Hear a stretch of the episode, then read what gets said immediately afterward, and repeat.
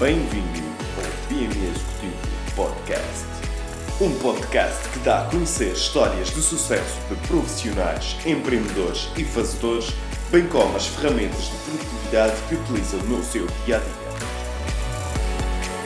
PME Executivo Podcast. No terceiro podcast, entrevistamos Ana Lesson Belino, que é coach, desportista e fundadora da empresa Mindsurfing, onde desenvolve programas de team building. Tivemos ainda a oportunidade de conhecer a sua experiência na Maratona da Sables em 2016, uma aventura de 260 km no deserto do Saara.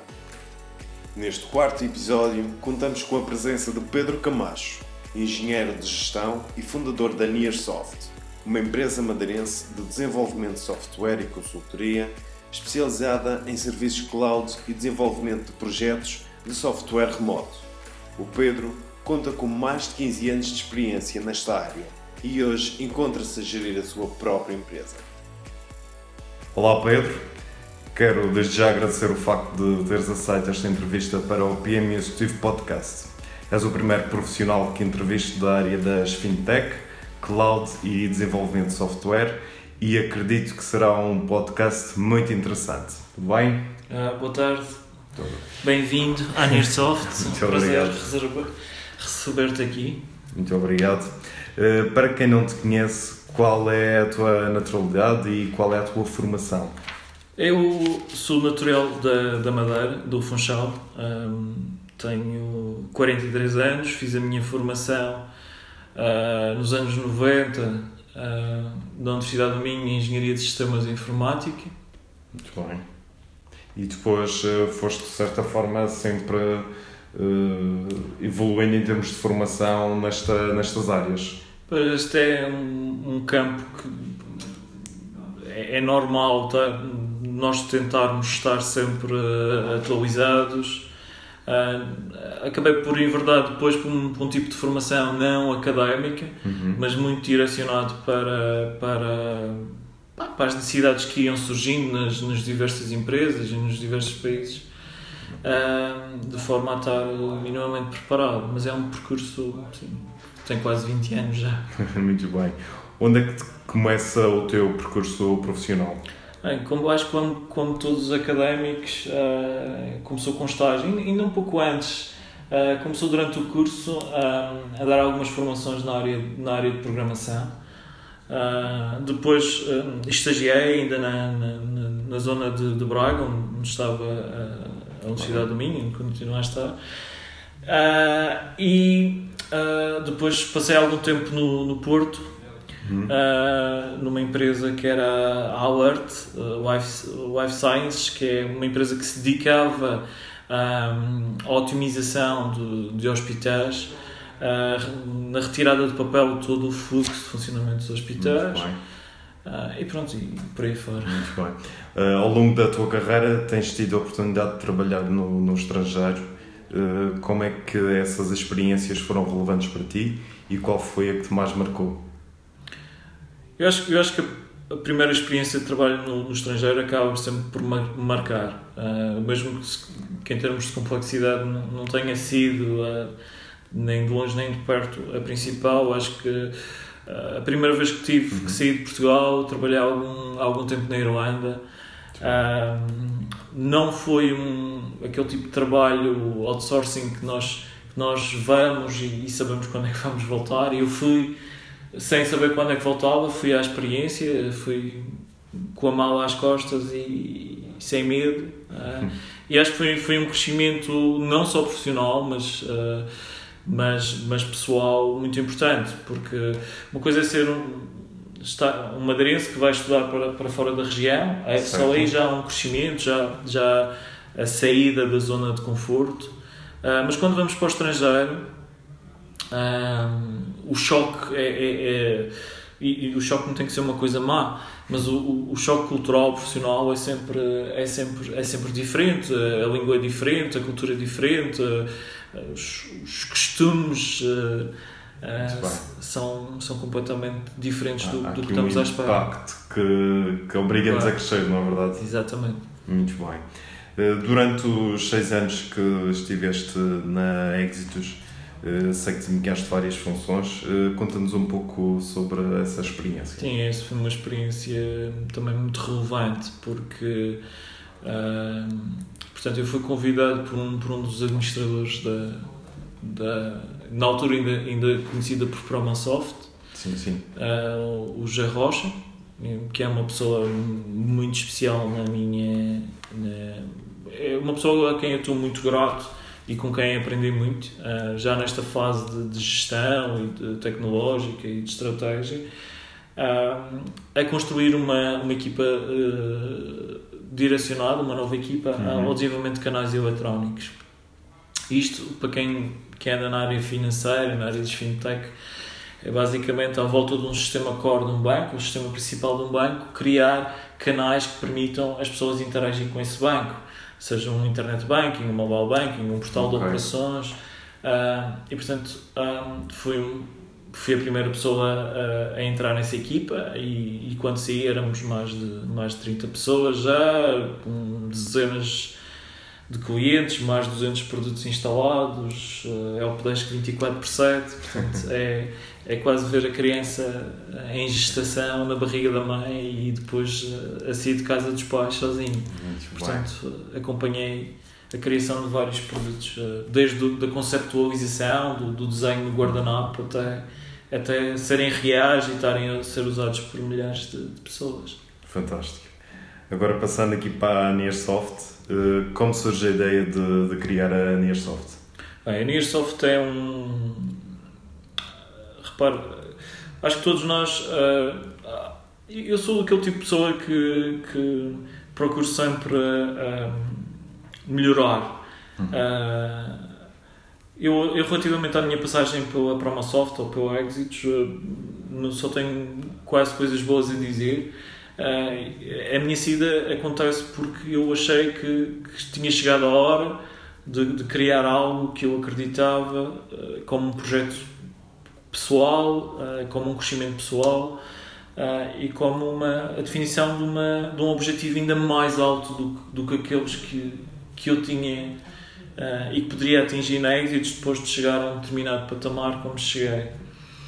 E portanto optei por, por pôr em prática um conjunto de ideias que fui recolhendo pelas diversas empresas por onde passei, pelos diversos países e, e, criei uma cultura. A Nearsoft não é, não é apenas uma empresa, a Nearsoft acaba por ser uma cultura. É uma forma de, de trabalhar, é uma forma de receber seja os nossos, os nossos colaboradores, seja os nossos clientes de uma forma eh, muito mais uh, muito mais moderna, muito mais próxima do que é normal nestas áreas. Este, uh, portanto, a ideia surge, foi talvez um projeto que já estava na gaveta há alguns anos, ou foi talvez um sonho, assim, algo da noite para o dia, é hoje que tem que avançar? Não, isto começou a ser pensado há alguns anos, há uns dois anos antes da saída. Um, mas claro, uma pessoa, eh, quando tu atinges um determinado, um determinado patamar financeiro, um determinado uh, responsabilidade, um, sair da tua zona de conforto é, é, tem que ser muitas vezes uma coisa calculada. Uh, e quando já temos filhos claro. e quando temos responsabilidades, um, temos que, o abdicar de, de parte desse conforto um, tem que ser muito bem calculado uh, acabou por ser calculado e, e atualmente não, não me arrependo uh, da, da, da, decisão. Excelente. A Nearsoft produ possui produtos standard ou constrói produtos à medida de cada cliente? A Nearsoft nasceu com o intuito da criação de produto, que é um, um, um da minha experiência e, e do, do Roberto Freitas, que, que também se juntou a nós, era mais forte. Só que isto criar um produto demora sempre algum tempo. Nós, nós temos alguns produtos já, já, já desenvolvidos e que, que iniciamos a comercialização. Mas, mas como forma de sustentar o arranque da empresa, durante algum tempo optamos também pela e continuamos a fazer a prestação de serviços, sejam eles desenvolvimento à medida, sejam eles no, no âmbito da consultoria tecnológica Ok. e que tem corrido muito bem. Ah, portanto, seria um erro agora não, não continuar a apostar também nessa área de serviços. Nós, nós atualmente temos um cliente com alguma dimensão em Portugal apenas, todo o resto está, está no estrangeiro.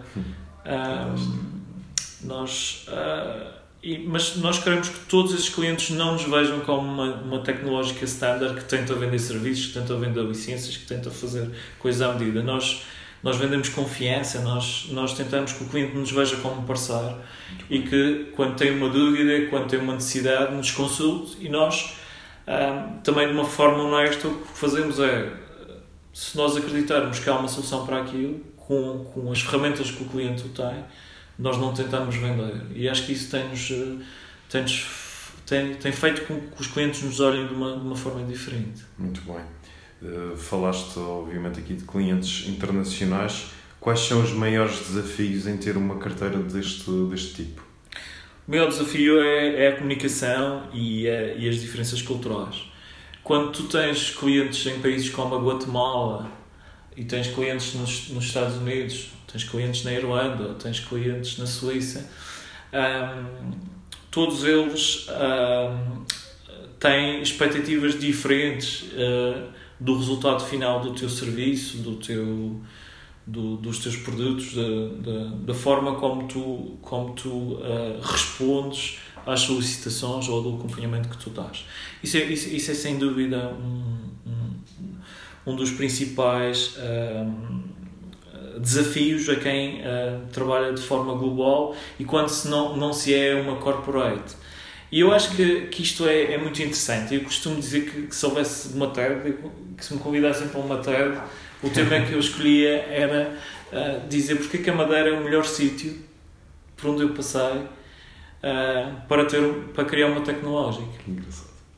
Toda a gente pensa que os grandes centros são Silicon o melhor sítio para fazermos uma tecnológica ou para criarmos um, um produto. E a Madeira, ah, tirando partido de ferramentas como o Centro Internacional de Negócios, Zona Franca da Madeira, onde nós estamos registados, ah, seja pela, pela contínua melhoria dos cursos tecnológicos da UMA, seja pela qualidade de vida que os nossos funcionários conseguem ter cá, Ahm, pela baixa rotatividade que esses funcionários têm comparativamente, a rotatividade entre empresas Uhum. ah, e como nos grandes centros isso acontece, isso permite que tu retenhas o conhecimento, a qualidade e que as equipas, as pessoas quando trabalham juntas 3, 4, 5 anos e que têm picos de, de pressão como acontece nestas áreas com as entregas, com, com muitos dos projetos têm sempre uma componente de investigação acabam por, por, por se tornarem equipas de alto rendimento, que tu não, sei lá, não é preciso ir muito longe. Se calhar em Lisboa não, não conseguias fazer eh, com esta facilidade. Ok. Sei que vão participar este ano na Web Summit eh, para dar a conhecer um novo produto. Que produto é esse? Bem, a Web Summit foi uma, uma das principais vitórias. Houve dia que andou a gente aqui aos gritos e aos saltos dentro do escritório, foi no dia da notícia. Ah, a Web Summit ah, efetivamente convida algumas, algumas empresas a participar. Há, algumas estão lá porque pronto, patrocinam e acabam por lá estar, mas no nosso caso, nós, nós ah, propusemos estar presente com um produto na área das fintech, das financeiras tecnológicas. É logo a modéstia à parte eh, uma das, das áreas onde a concorrência é maior para lá estar. A lista de espera é internacional, é, é muito complexo. Nós quisemos pensar um pouco num produto para nicho eh, que nos pudesse diferenciar da maioria das, dos produtos que, que, que lá estariam nesta área financeira. E portanto apostamos num nicho da população mundial que não é assim tão reduzido quanto, quanto se pensa, que é o dos invisuais ou das pessoas que têm grandes dificuldades ahm, em trabalhar com alguns dispositivos como os dispositivos móveis. E portanto este, este novo produto permitirá a pessoa interagir com o banco, uma pessoa invisual ou com sérias dificuldades de visão, interagir com o seu banco usando um dispositivo móvel. e portanto acreditamos que, que poderá ser muito, Uma grande, uma grande montra, são 60 mil visitantes. É verdade. Uh, atualmente, como é o teu dia de trabalho? Uh, existe uma rotina ou é muito dinâmico? Não há um dia igual ao outro? Não há um dia igual ao outro neste tipo de, de, de empresa. Nós fizemos um ano há pouco tempo e pá, ultrapassamos tudo e qualquer expectativa um, que eu poderia ter, que, que, meus, que as pessoas que juntaram a nós poderiam ter. Seja a nível de faturação, seja a nível de, de dispersão geográfica, seja em, em termos de, de quantidade de funcionários que temos e de prestadores de serviços. E, portanto, se juntarmos a tudo isto, um, uma pessoa com, com as minhas funções aqui dentro acaba por fazer um pouco de tudo, Uhum. um, porque a quantidade de recursos que nós temos é sempre, é sempre curta. Pois. Eu se tivesse capacidade neste momento para contratar 20 pessoas, e, e se calhar a tenho, mas não, não consigo garantir projetos para, para, para assumir esse compromisso, eu contratava porque teria trabalho para essas 20 pessoas. E é aqui um trade-off que quem já passou chamadas as dores de crescimento, temos que ser bastante cautelosos, ah, mas, mas ah, temos que crescer. Ah, mas enquanto não atingimos um- uma estabilidade em termos de números de, de projetos e de solicitações, temos que fazer de tudo um pouco. Portanto, não há um dia igual ao outro. Atualmente estão com quantos clientes? Nós neste momento temos 16 clientes de, com dimensão, ah, porque na área de consultoria depois temos pequenos clientes, seja na temos da, da proteção de dados, esse tipo de Uhum. coisas, mas falando em termos de tecnologia mesmo, engenharia, neste momento temos 16 clientes, ah, um em Portugal, os outros 15 fora de, de Portugal. Fantástico. Agora, falando aqui um pouco de produtividade, eh, qual é a ferramenta que utilizas para a tua lista de tarefas? Nós ahm, temos, uma, temos ferramentas internas para, ah, para a gestão de, de, de tarefas, muito direcionadas para a área de software, não são, acabam por não ser ferramentas eh, que normalmente as pessoas usam, só quem, quem está ligado a estas áreas usa porque, porque o, o que é que elas fazem? Ah, é basicamente quando é reportado um problema num, numa determinada peça de software ou num- numa determinada entrega, é gerado automaticamente um conjunto de tarefas que depois vão sendo atribuídas ou, ou, ou os utilizadores vão fazendo claim. Aquele tipo de gestão de tarefas mais comuns, nós usamos algumas ferramentas do Office 365 ah, que se têm revelado, ah, acabam por, por, nesta fase, ainda serem suficientes, porque permitem alguma automatização. Ferramentas como o a capacidade que o Office 365 nos dá, utilizando o Flow, de poder disputar algumas, algumas, ah, alguns alertas ou, ou armazenar um determinado anexo de um fecheiro numa, numa determinada call de forma automática ou disputar um SMS, tudo isso. ahm, eu, eu sou. Isto às vezes é, é casa de ferreiros peito de pau, mas ah, um dos grandes segredos de, de empresas como a Amazon, por exemplo, é ah, automatizar tudo o que seja repetitivo.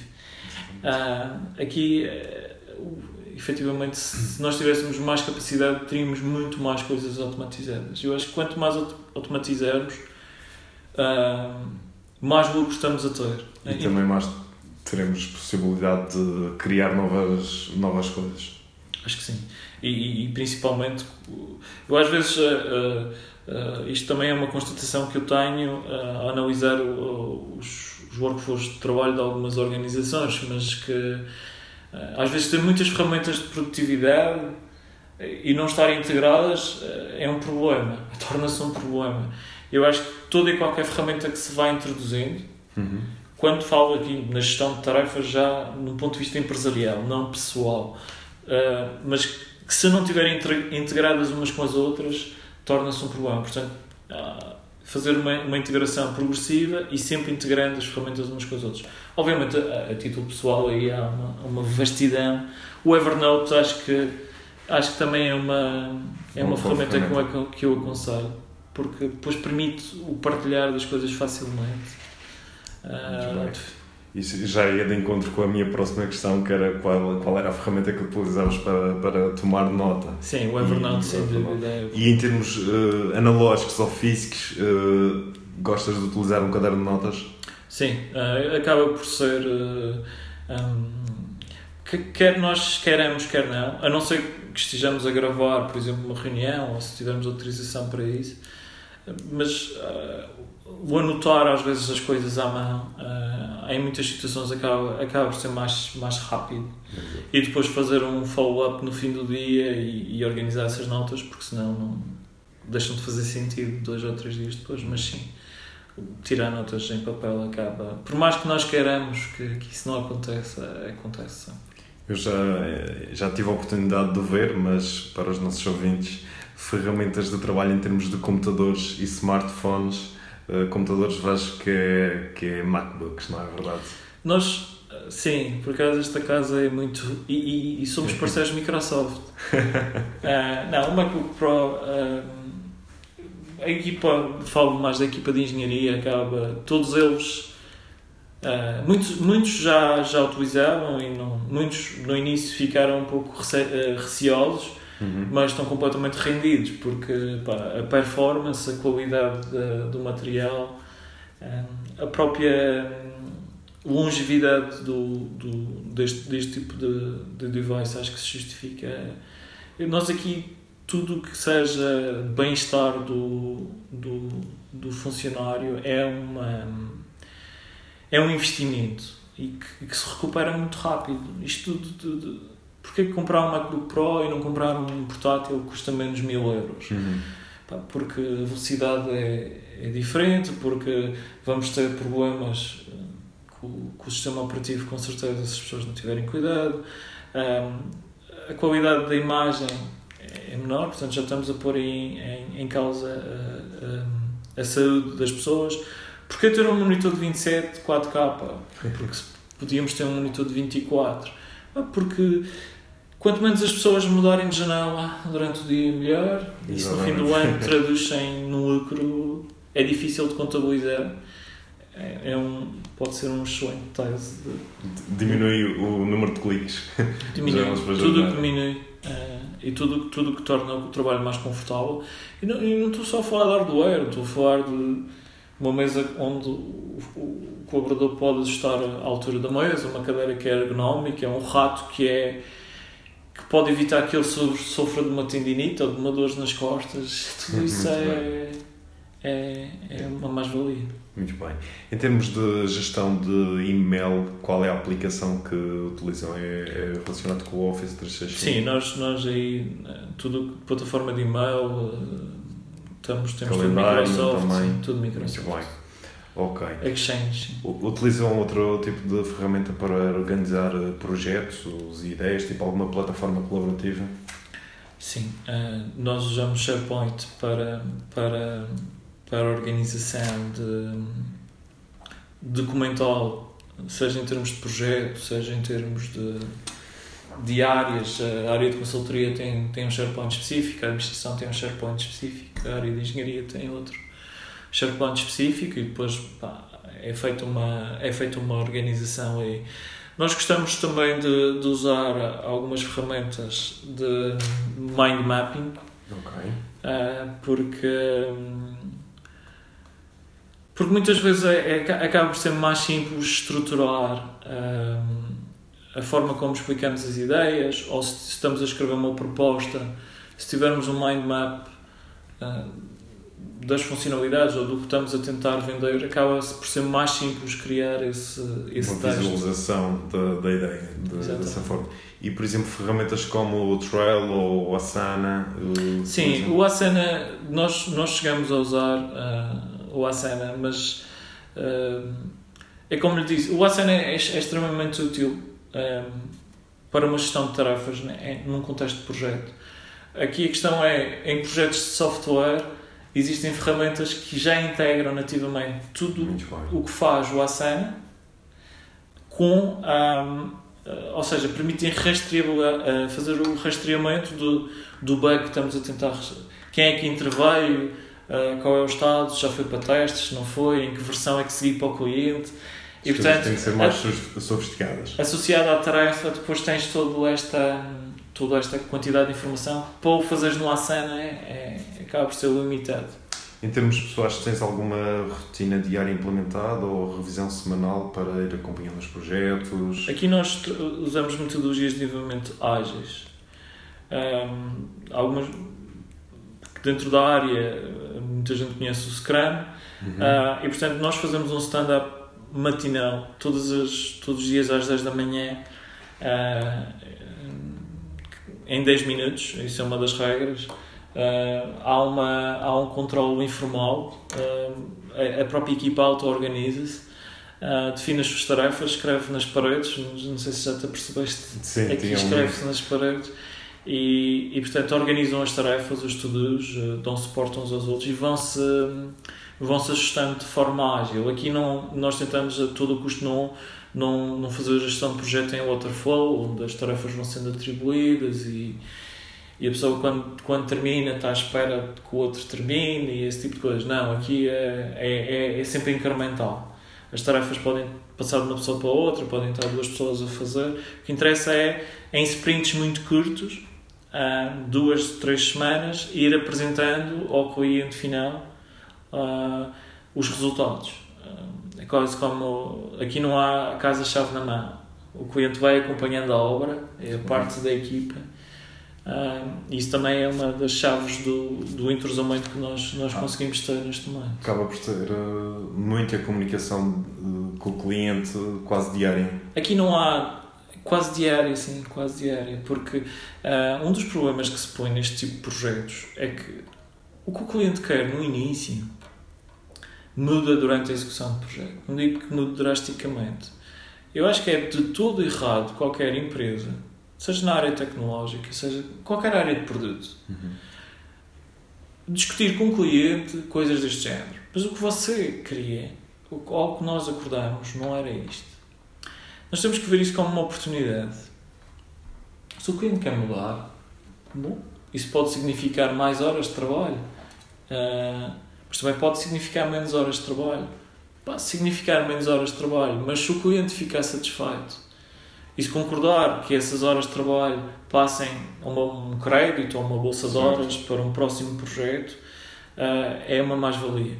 Ah, isto é, é, é novamente voltando à casa, é acompanhar a obra dia a dia e dando os retoques. Ah, eu não quero esta, este rodapé, eu não quero o candeeiro nesta posição, do que pá, assinar um contrato. E as pessoas que vêm de empresas de corporates conhecem este, este conceito. E, pá, e depois andar a esgrimir com o cliente que você, você comprou foi isto e é isto que você vai ter e, e basicamente aí começamos a perder o cliente e começamos a perder a confiança. Muito bem. Agora umas respostas rápidas. O melhor livro que já leste? O melhor livro que eu já li eh, é complicado. A Arte da Guerra, sem dúvida. Arte da Guerra. Ok. Um dos livros que estás a ler neste momento? Eu neste momento não estou a ler, Ok, não há infelizmente. problema. Ou que tencionas a ler? Uh, the, Be- The Beautiful Architecture é muito técnico, mas é, Ok. é um livro interessante.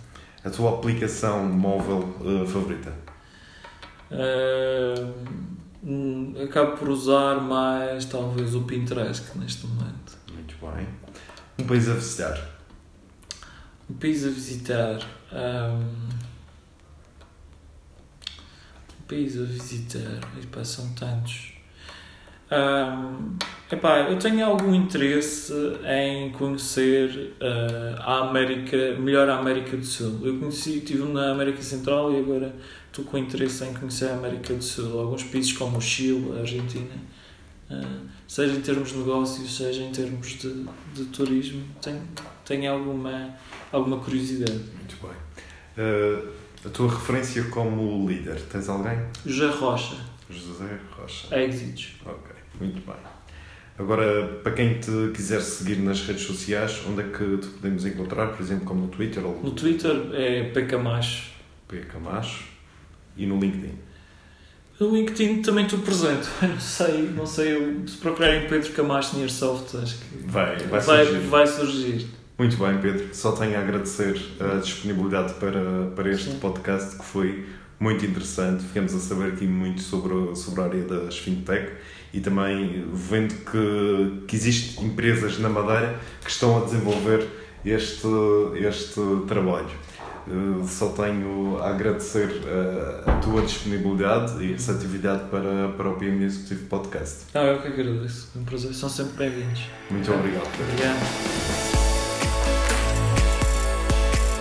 PM Executivo Podcast. Um podcast que dá a conhecer histórias de sucesso de profissionais, empreendedores e fazedores, bem como as ferramentas de produtividade que utilizam no seu dia a dia.